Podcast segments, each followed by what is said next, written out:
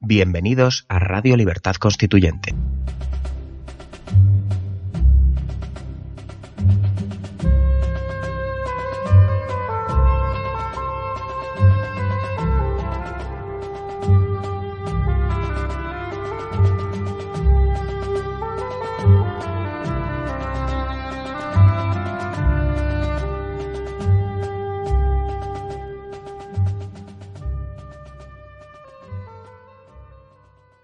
Muy buenas tardes, queridos repúblicos. Bienvenidos un día más a Libertad Constituyente Televisión. Hoy es viernes 18 de mayo. Mi nombre es Juan Manuel Pena. En la técnica tenemos a Carlos Ferrandiz y en el día de hoy vamos a emitir un programa de Piensa y Actúa. Eh, la primera parte consiste en una pregunta que le hacen al maestro sobre el valor del voto. Veamos qué dice al respecto.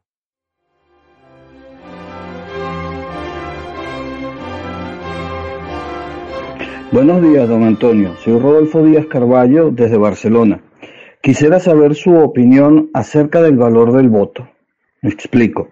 Considerando que la república se forma con repúblicos y la formación de los mismos debería incorporarse a la familia como célula originaria de la formación de virtudes republicanas, tales como la lealtad, y que debería ser complementada en la educación formal escolar. A partir de esta premisa surge mi duda, entendiendo que, con rigor científico, el distrito electoral es el núcleo de la República, entonces ¿cómo podemos garantizar que quienes elijan tengan la cultura republicana fundamental para que puedan tener el criterio para elegir al representante más apropiado? Porque existe un riesgo, a mi parecer, que el voto de un repúblico valdría lo mismo que el de un ignorante. Y si por alguna razón o circunstancia hay más ignorantes, es posible, en un caso extremo, que puedan los ignorantes, al ser mayoría, elegir un tirano. Entonces, la igualdad del voto pareciera, como todas las igualdades, antinatural. Gracias. Sí, el tema que planteas es un tema clásico en la filosofía política. Es decir, el voto de un ciudadano es igual al de otro si uno es analfabeto o ignorante por completo y otro es un especialista en las ciencias políticas y constitucionales, ¿valen igual? Pues Stuart Mill, un gran filósofo utilitarista, defendió el voto plural y dividió las clases que votan en distintas categorías, atribuyendo a los letrados y más cultos, profesores, por ejemplo, cada voto pues tenía valor 5. El de los menores eh, profesores de grado inferior de la enseñanza elemental, pues se le ponía, por ejemplo, valor a cada voto de 3, 4 y así sucesivamente, sucesivamente. A las mujeres la mitad que al hombre, al aprendiz eh, la mitad que al maestro, e incluso los que no tenían rentas, ninguna ni riesgo, prohibirles que votaran. Eso es Stuart Mill, que pasa en la historia de la filosofía como uno de los grandes filósofos del liberalismo político. No, aquí hay una confusión enorme. Y es que el voto no tiene nada que ver con la sabiduría. El voto no tiene nada que ver con la ignorancia o la cultura del que vota, pero nada que ver, y está bien que así sea. Porque el voto se refiere únicamente a que la fuerza de cada individuo, cada persona, un voto, quiere decir que tiene que tener la misma fuerza. Un rey no vota y sin embargo funda la monarquía. Bueno, eso es, eso es una aberración. Porque si cada persona es un voto, un rey que quiera ser rey, pues costaría como uno. Y su familia son cinco, pues cinco votos. Frente a los cinco o cincuenta millones que votarían la igualdad. No. El voto no se refiere para nada al conocimiento de la política, sino exclusivamente a cómo contar la fuerza de cada opción política. Y ahí aparecen, por un lado, las grandes ideas filosóficas de la política como república y monarquía. Y por otro lado aparecen los partidos políticos, que se cuenta el número de los que votan a partidos. Y está bien que así sea. Se cuenta la fuerza, tienen más o menos fuerza. De ninguna manera eh, se le mide el conocimiento o la sabiduría. Esto queda su pregunta. Además, eh, implica a la familia y a la escuela en esa educación para que los votos sean sabios. Y eso no tiene nada que ver. Ni la familia está obligada, ni la escuela tampoco, a educar políticamente.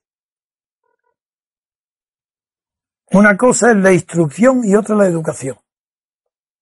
La instrucción es el aprendizaje en el saber.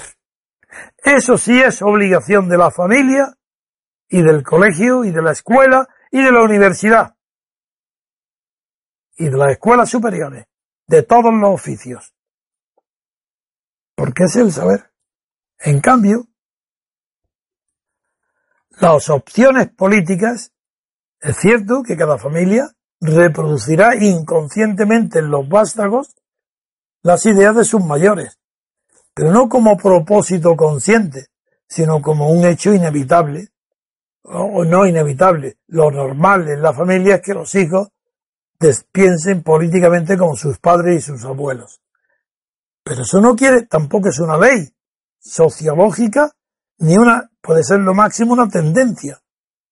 Porque es la libertad la única que puede educarnos. Y mientras no tengamos conciencia de una realidad distinta de la que hay, que es la realidad de la libertad política colectiva, es imposible que sepamos diferenciar a un sistema político o un régimen de poder de otro. Con eso contesto que no hay obligación familiar ni social para educar políticamente, sino solo para instruir. Y que la educación política es una cosa personal de cada uno, de su experiencia, que aprenda y que aprenda con la dureza de los palos que se reciben la mala formación política, que se apoyan a dictaduras o bien a oligarcas, como se dio primero con Franco y ahora con las oligarquías que dominan España. Y le está bien empleado, porque aunque sufren todos los demás, es la mayoría la que está engañada. Pero está engañada porque no aprecia ni sabe lo que es la libertad política colectiva. Otra pregunta. Y aquí tuvimos otra respuesta magnífica del maestro. La verdad es que, se le echa de menos en ese sentido y bueno, y muchos otros. La segunda parte del programa, eh, don Antonio nos habla de la libertad política colectiva. Y, este vídeo tiene un especial interés porque es de los pocos vídeos, por lo menos que yo he visto, que se ve a don Antonio leyendo. Así que nada, muy atentos al vídeo. Lo que otros han dicho antes, soy libre porque desde que tengo uso de razón, no vivo más que para la libertad de los demás, de todos, de vosotros, desde que tengo 15 años.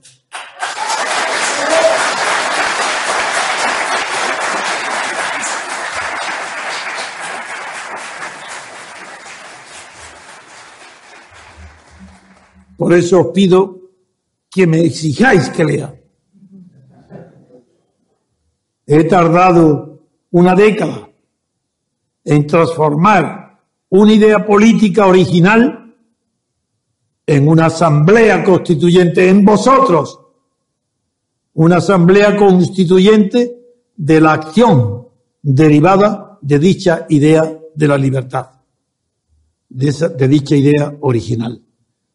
La libertad política colectiva era un asunto que incluso para mí me fue, no me fue fácil de concebir.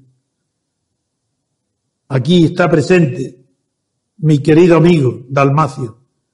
A él le confesé cómo nació en mí la idea de la libertad colectiva, leyendo a qué filósofo y cómo yo mismo superé los límites que la filosofía había puesto a la libertad.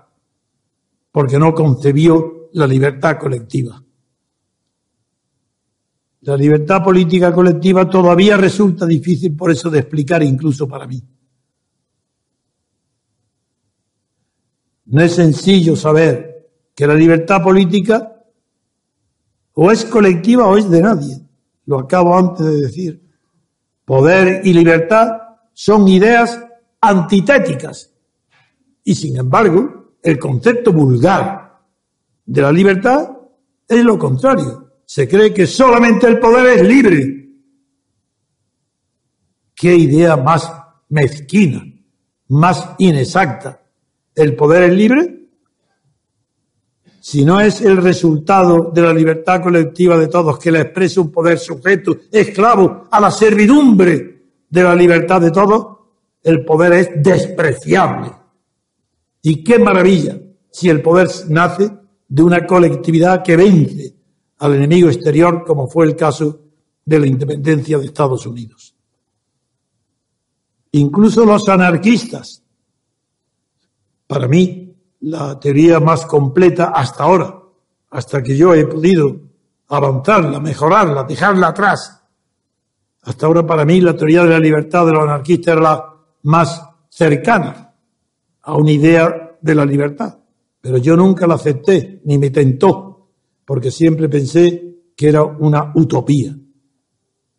Y si me distingo algo de los pensadores políticos que más influencia han tenido en el mundo, es por mi antipatía de las utopías.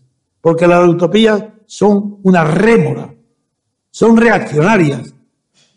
No es que sean de derechas, es que impiden el progreso. Creer en una utopía es creer en algo irrealizable como el comunismo, o como Podemos, o como... Todo eso son mentiras, porque no se pueden alcanzar nunca. Toda ideología basada en la igualdad es una utopía, porque la igualdad está inscrita en las leyes de la, en la desigualdad, en las leyes de la naturaleza, como una condición de existencia de la naturaleza. En cambio, la libertad no. La libertad es lo humano, es lo que conquistamos, es lo del hombre, lo de la mujer, es lo humano, la libertad es lo humano, la igualdad no es humana.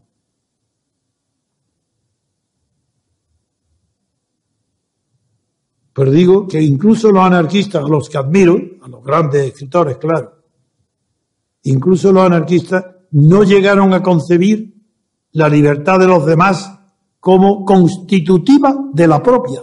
Eso somos nosotros. el proceso mental para concebir el carácter colectivo de la libertad como una mera extensión de la personal o individual, eso es lo propio de los anarquistas y lo impropio de nosotros, ni de mi pensamiento. Pero ¿quiénes son los anarquistas? ¿Cómo pueden ser tan aristocráticos, tan creídos? De creer que cada anarquista individual. Él reconoce la libertad de los otros. Pero ¿quién es él que se ha creído? Pero si nosotros somos libres porque los otros, los demás, todo el colectivo, constituye nuestra libertad. Nosotros no reconocemos la libertad de los demás. Nosotros constituimos la libertad de los demás, porque no somos nadie para reconocer los derechos de otros.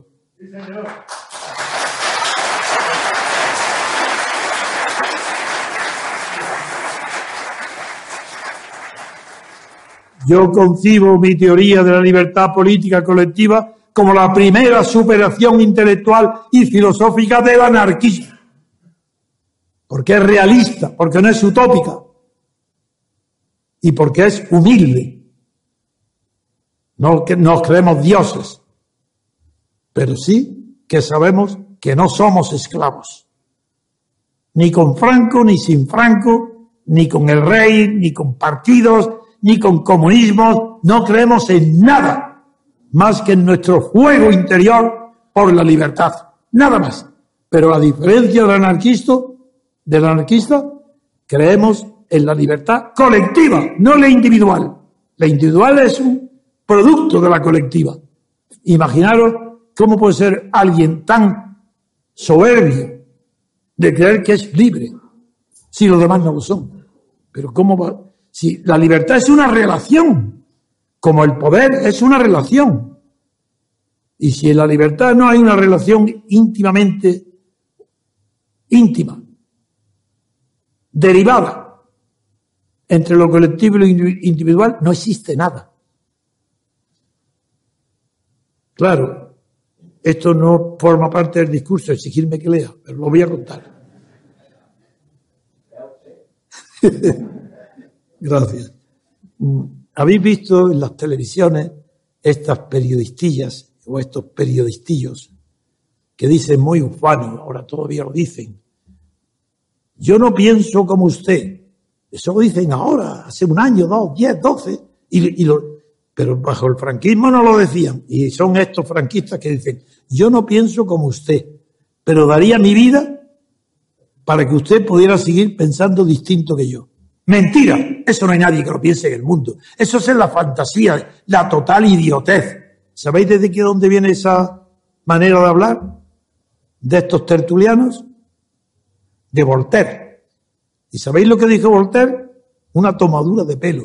Voltaire dijo la frase, yo no pienso como usted, pero daría mi vida para que usted pudiera seguir pensando lo mismo. Pero muera el que no piense como yo. Eso fue Voltaire. Eso es.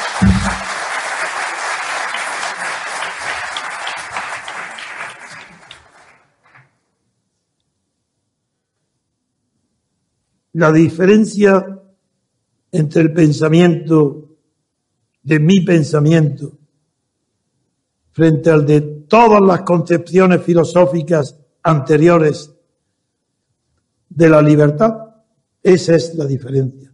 Tanto frente a la libertad de los liberales, yo no participo de ella, como la libertad de los anarquistas, tampoco participo de ella.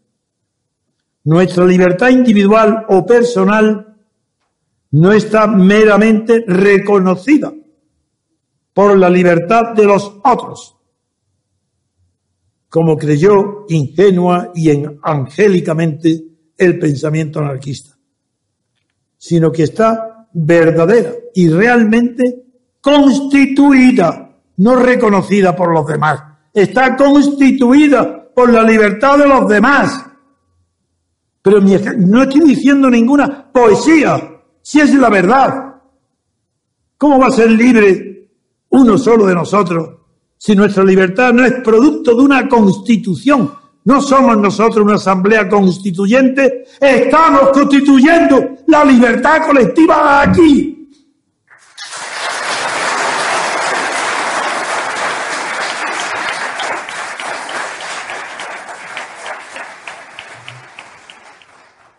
Tanto el mando como la obediencia son tipos de relaciones humanas que sin libertad recíproca para establecerse no pueden configurar una relación libre. Sin fundarse en la libertad colectiva, también llamada por mí y por vosotros, a partir de ahora difundirlo en España y por el mundo. La libertad colectiva no tiene más que un nombre para entenderla se llama libertad constituyente. Nada más.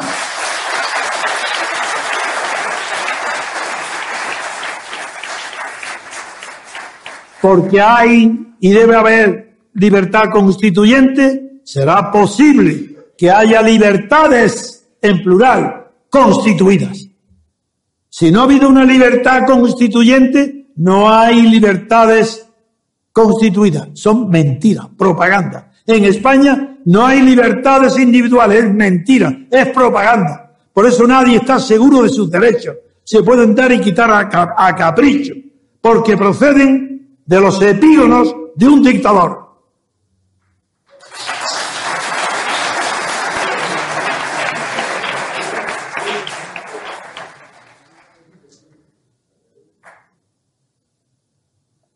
Sin esta libertad que llamamos colectiva nosotros y que sabemos que es la libertad constituyente, sin esta toda relación de poder político, incluso las relaciones creadas mediante los mecanismos de la representación política, donde hay votación, no en España, donde no hay elección de representantes, no en España. Allí, donde hay esta relación de poder político, allí está la cimentación, pero también allí está el secreto psicológico y sociológico de la servidumbre voluntaria, incluso donde hay representación política. Toda Europa y ya con el paso del tiempo, incluso en Estados Unidos, comienza a ser inmenso el poder de la servidumbre voluntaria. Poder de la servidumbre voluntaria me ha obsesionado. ¿Por qué votamos a quien nos tiraniza? ¿Por qué votamos a quien nos roba? A los que se corrompen. ¿Por qué nos creemos obligados a votar? ¿Cómo es posible que llegamos a esa esclavitud de votar a los mismos que nos mienten? A los herederos de la dictadura. Eh, ahora hay una corrupción infinitamente mayor que la de la dictadura, pero infinitamente mayor.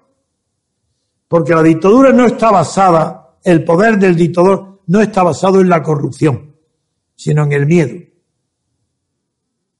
Hoy, el poder que hay hoy de esta monarquía degenerada, de esta monarquía franquista, impuesta a la fuerza por Franco muerto, figurar, Franco muerto nos impone la, la monarquía que tenemos. Y ahí lo tenéis. La servidumbre voluntaria. Millones y millones de españoles votando. Se creen libres. Mentira. No piensan un segundo. Saben que no son libres. Están obligados a votar. Pero si votar, votar. ¿Acaso es un deber votar? Es un derecho político. O se usa o no se usa. ¿Por qué os creéis, no vosotros, por qué se creen obligados a votar por la servidumbre voluntaria?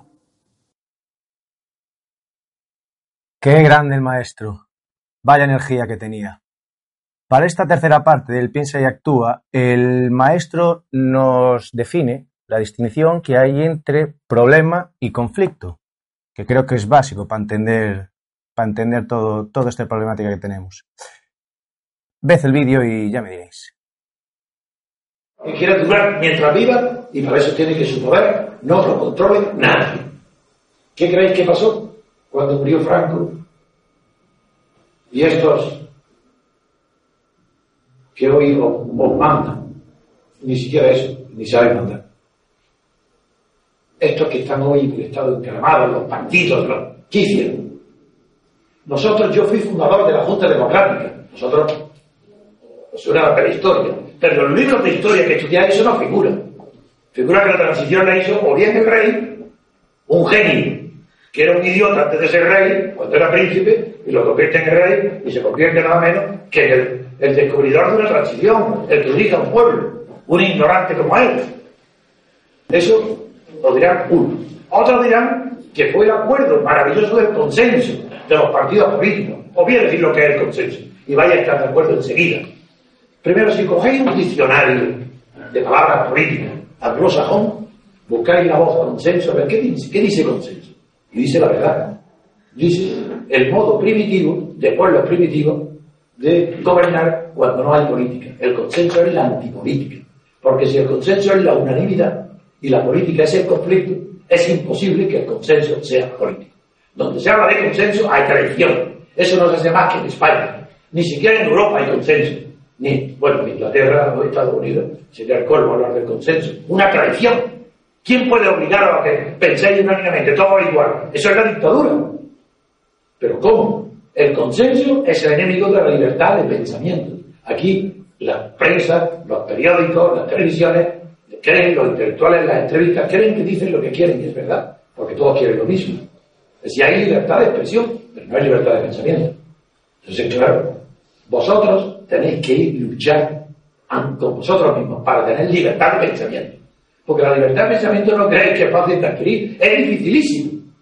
Porque vosotros desde que pequeños confundís, no vosotros, y nosotros y todo el mundo, pero hay que estar igual. Confundir la verdad, a confundir la verdad con la primera noticia que tenéis de cualquier cosa. La primera información que tenéis, para vosotros es la verdad. Y ya se mete un prejuicio en la cabeza. Y cuando vaya a estudiar otras cosas, os choca si no es la primera noticia. Y generalmente, las primeras noticias son falsas. Porque es la apariencia lo primero que percibimos. Para ver la verdad hay que ir un poco más allá de la apariencia. Por eso yo no voy a aburrir porque quiero que me preguntéis. Yo estoy aquí para que me preguntéis. Pero es verdad, os digo que he fundado un movimiento, junto con otros, para hacia la República. Porque los proyectos que hay en España son muy negros. Y los jóvenes, como vosotros, serán necesarios en su momento oportuno. Hoy tenéis que aprender, tenéis que escuchar. Pero muy pronto, muy pronto, os llegará el momento de la acción. Y el momento de la acción requiere, para ser noble, dos cosas. Uno, la confianza en sí mismo. Nadie puede ir a hacer algo ni actuar si no está seguro de lo que hace. Confianza en vosotros mismos no la podéis tener mientras no sepáis y tenéis la certeza de que estáis en un camino verdadero, auténtico en vuestras vidas. Y el segundo es la preparación. Entonces, los partidos van a manejar. Los partidos hacen propaganda, no razonan. Porque el pensamiento es cosa de uno y la acción es de varios. Entonces, este movimiento se dirigirá en su, día, cuando sea más potente, a la juventud. Y a la juventud sois vosotros. Yo digo nada más que os voy a poner, terminar las palabras para que dé tiempo a preguntar, con un ejemplo que puse ayer y creo que es muy a las personas mayores y creo que a vosotros será aún más claro. Toda la confusión de los partidos, toda la confusión europea, toda la confusión sobre la política deriva de que no saben distinguir entre un problema y un conflicto. Los problemas, si están bien planteados, se resuelven, y eso lo sabéis. Pero los conflictos, uno se resuelve y otro no, depende de su naturaleza. Y voy a poner un ejemplo, que lo puse. Con un colegio, desde un instituto, niños, 12 años, se encuentran felices el día que el profesor les resuelve un problema que ellos no sabían resolver, un teorema, una ecuación, un problema matemático. Cuando el profesor se enseña, el maestro se lo enseña y les da una situación moral, espiritual, que no saben describir, pero de repente han visto la verdad en matemática o en física. Esos mismos niños salen al recreo. Y porque uno tiene los zapatos más limpios que otro, o porque lleva una ropa de marca, o porque tiene la cara más bonita, o porque se supone que uno es rico y otro es pobre, allí se organizan pandillas y ya odios, peleas, y eso es un conflicto. Si el conflicto llega a ser grave, saben que ese conflicto lo para la autoridad académica, interviene y lo para. Pero saben que ese conflicto no ha quedado resuelto, ha quedado suspendido. Y se renueva continuamente en la lucha de clase o la lucha por la izquierda y la derecha, que son dos cosas diferentes. Pues bien, mi aportación a la inteligencia de la política, mi aportación al conocimiento del mundo, ha sido distinguir entre problema y conflicto. Y eso no lo había hecho nadie, desgraciadamente, desde, desde los griegos, nunca en Europa. La libertad política es un problema que hay que resolver. El conflicto social, la desigualdad, es un conflicto que no tiene solución definitiva, pero los partidos y los gobiernos tienen que mitigar y ir mejorando, resolviendo. Pero la libertad es previa al conflicto. Es imposible resolver un conflicto si no tiene tranquilidad de que la libertad está resuelta. Si mezcla la libertad y el conflicto, es el caos político de toda Europa. Europa entera ha fracasado. Y os diré por qué ha fracasado. Porque el nazismo que habéis oído hablar, Hitler, Mussolini, Franco no era parecido, inspirado en lo mismo, pusieron, no había, la libertad estaba prohibida, problema de la libertad prohibido, y había un solo partido, que se llamaba Partido Único, Estado Totalitario, el Partido Único. Ese partido que está en el Estado. Bien, los americanos derrotan, no los europeos, los americanos, de la fuerza americana, derrotan al fascismo, al totalitarismo, al nazismo, al Partido Único. ¿Y sabéis lo que pasa? Os voy a decir ahora que eso no es ningún profesor lo va a decir. Ninguno. Ni en la universidad ni en ningún lado. En París está Eisenhower, jefe del cuartel general vencedor. Los países vencidos, derrotados, humeando todavía en las calles las bombas y los residuos de la guerra, hay unos cuantos cártabares viejos, mucho más viejos que yo, de luego, con menos años, que se llaman de Gasperi, o se llamaban de Gasperi, o Adenauer, o Robert Schuman. ¿Quiénes son estos señores? Estos señores eran los jefes de los partidos de la democracia cristiana o del socialismo, que fueron derrotados por el fascismo sin pegar un tiro. Aquellos a quienes Hitler, Mussolini y Franco, fue una guerra civil aquellos a quienes Hitler y Mussolini derrotaron, echaron de la política y no supieron ellos combatirle, a esos a los que llaman los americanos para dialogar con alguien, puesto que Europa estaba destruido, para dialogar, repartir el plan Marshall, para reconstruir Europa, necesitaban interlocutores, no tenían otros y llamaron a los que habían sido. ¿Y sabéis lo que propusieron estos? Y no solo estos, sino que hubo entonces una conferencia en Ginebra, que se, llama, inició en el año 47, que se llama el Rencon Internacional de Ginebra, donde invitaron a los primeros cerebros del mundo, sobre todo europeos, y por, España fue Ortega y Gasset. Hizo el ridículo espantoso, Ortega y Gasset, el peor de todo, porque lo que proponían era una vuelta atrás. Sí, Ortega y Gasset, todo esa propaganda, fue un filósofo importante, importó la cultura alemana a España, pero políticamente era un reaccionario y un ignorante total. La, filosofía política de Ortega es simplemente despreciable. Era un aristócrata del espíritu que despreciaba al pueblo, despreciaba y, no tenía ni idea de la política. Pues bien, eso lo, lo, pongo como un paréntesis para que Ortega no tengáis, sí, como filósofo estudiarlo, pero como filosofía política, cero. Eh, estos proponían la vuelta atrás después de la guerra mundial, proponían que los países volvieran a lo que tenían antes de la guerra, es decir, a lo que tenían aquello que había permitido el triunfo del fascismo. Esa locura. Eso está ahí en todos los libros. Podéis verlo, ningún historiador lo dirá, porque entre otras cosas ni conocen los reencuentros intelectuales. Pues, ¿qué es lo que hizo, qué, qué hicieron estos? ¿Qué fórmula tenían? Bien, de acuerdo, los hombres eran los mismos, derrotados por el franquismo. En España, los hombres que hacen la tradición, los mismos que derrotó Franco. Pero ¿qué se le ocurre? ¿Qué fórmula lleva en la mano? Muy sencilla. Antes había un partido único en España, la Falange, muy sencillo, en vez de uno, tres. Pero todos estatales, todos pagados por el Estado, todos viviendo del Estado. Eso es lo que hay. Hoy hay la traición que un partido no puede estar en el Estado. Es un crimen. Porque entonces la sociedad, que sois vosotros, no tiene defensa un partido que se mete en el Estado, que le paga el Estado, que al Partido Comunista lo pagan los banqueros, que los monarcas, así, que, que los impuestos se pagan a todos los partidos. Pero eso, es monstruoso. Es, ¿Por qué se hizo así? Eso se hizo así por la Guerra Fría. En el año 47 empezaba la Guerra Fría y los americanos les interesaba, primero, no reprimir a todos los fascistas, porque era un buen apoyo para la Guerra Fría contra la Unión Soviética. Entonces fue un expediente, no fue una fórmula teórica que fuera elaborada por los filósofos políticos. No, fue un recurso, un expediente, una improvisación para iniciar la guerra fría. Pero cuando Suárez muere Franco y Suárez llama a la Moncloa a los partidos políticos, yo estaba ahí, yo era el fundador de la Junta, yo me negué a, ser, a ir a la Moncloa, porque sabía que quien negocia quien acepta negociar con alguien que tiene principios antelónicos de los tuyos, solamente el hecho de aceptar negociar ya está derrotado. Eso vale también para ella, lo.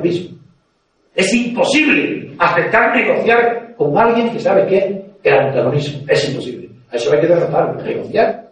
Bueno, pues, yo por eso no fui a Moncloa. Pero los que entraron en la Moncloa desde la clandestinidad, directamente a, negociar con Suárez, quedaron deslumbrados por las alfombras rojas y los sillones y renunciaron a sus vidas.